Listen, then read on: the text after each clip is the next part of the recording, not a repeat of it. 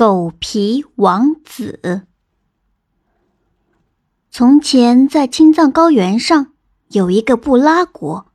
布拉国幅员辽阔，牛羊成群，但是这个国家很缺粮食，人们除了吃牛羊肉以外，没有任何粮食可吃。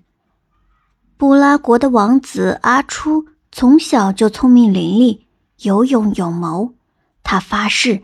要为人们找来粮食种子，父王，我听说山神日乌达那里有粮食种子，只要把种子埋到土里，就能长出粮食来。就让孩儿去求些种子回来吧。我要让布拉国的百姓都能吃上又香又好的粮食。阿初把他的想法告诉了国王。孩子呀，这高原上有无数的高山。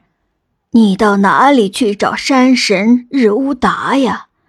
我们布拉国不产粮食，人们习惯了吃牛羊肉，你就不必自找麻烦了。父王，如果我们有了粮食种子，人们的生活不就更好了吗？再说，国王为子民谋利，子民们也会感激的嘛。父王，你就不用再担心了。我现在已经长大了，也应该出去闯闯了。你就答应我吧，我一定要把粮食种子带回来。唉，好吧，好吧，孩子，将来你要继承王位，现在出去闯一闯，历练历练也是必要的。我让一队武士同你一同去吧。谢谢父王。出发当天。国王把阿初送到城外，街道两旁站满了为阿初王子送行的人。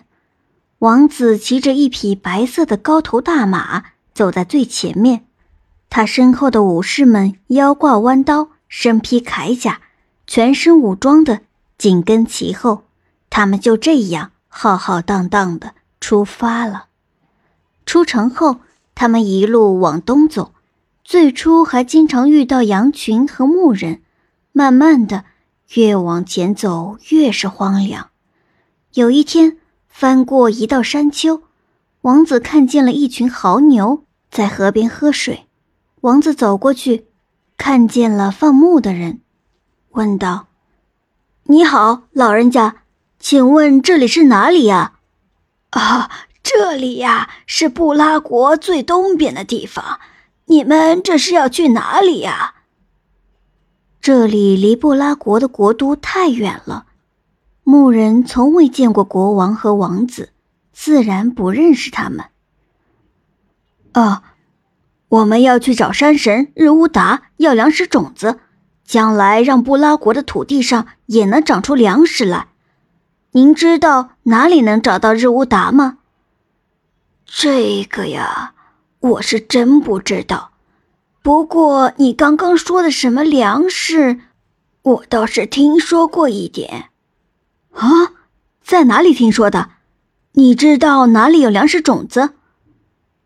我在边境放牧时听人提起过，但我从未见过那玩意儿长什么样子。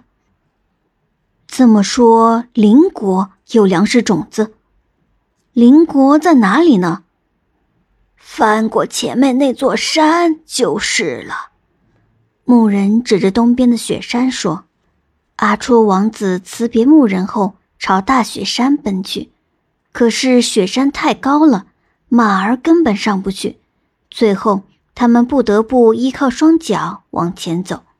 更加不幸的是，他们遇到了雪崩，大队人马被雪吞没了。”阿初王子带着剩下的武士走了七天七夜，才翻过大雪山。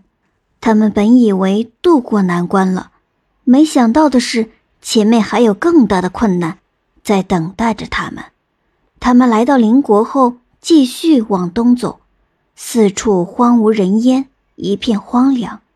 一天晚上，他们在熟睡中听到了声音。阿初王子睁开眼睛，警惕的。注视着周围的动静，隐隐约约看到有黑影在靠近。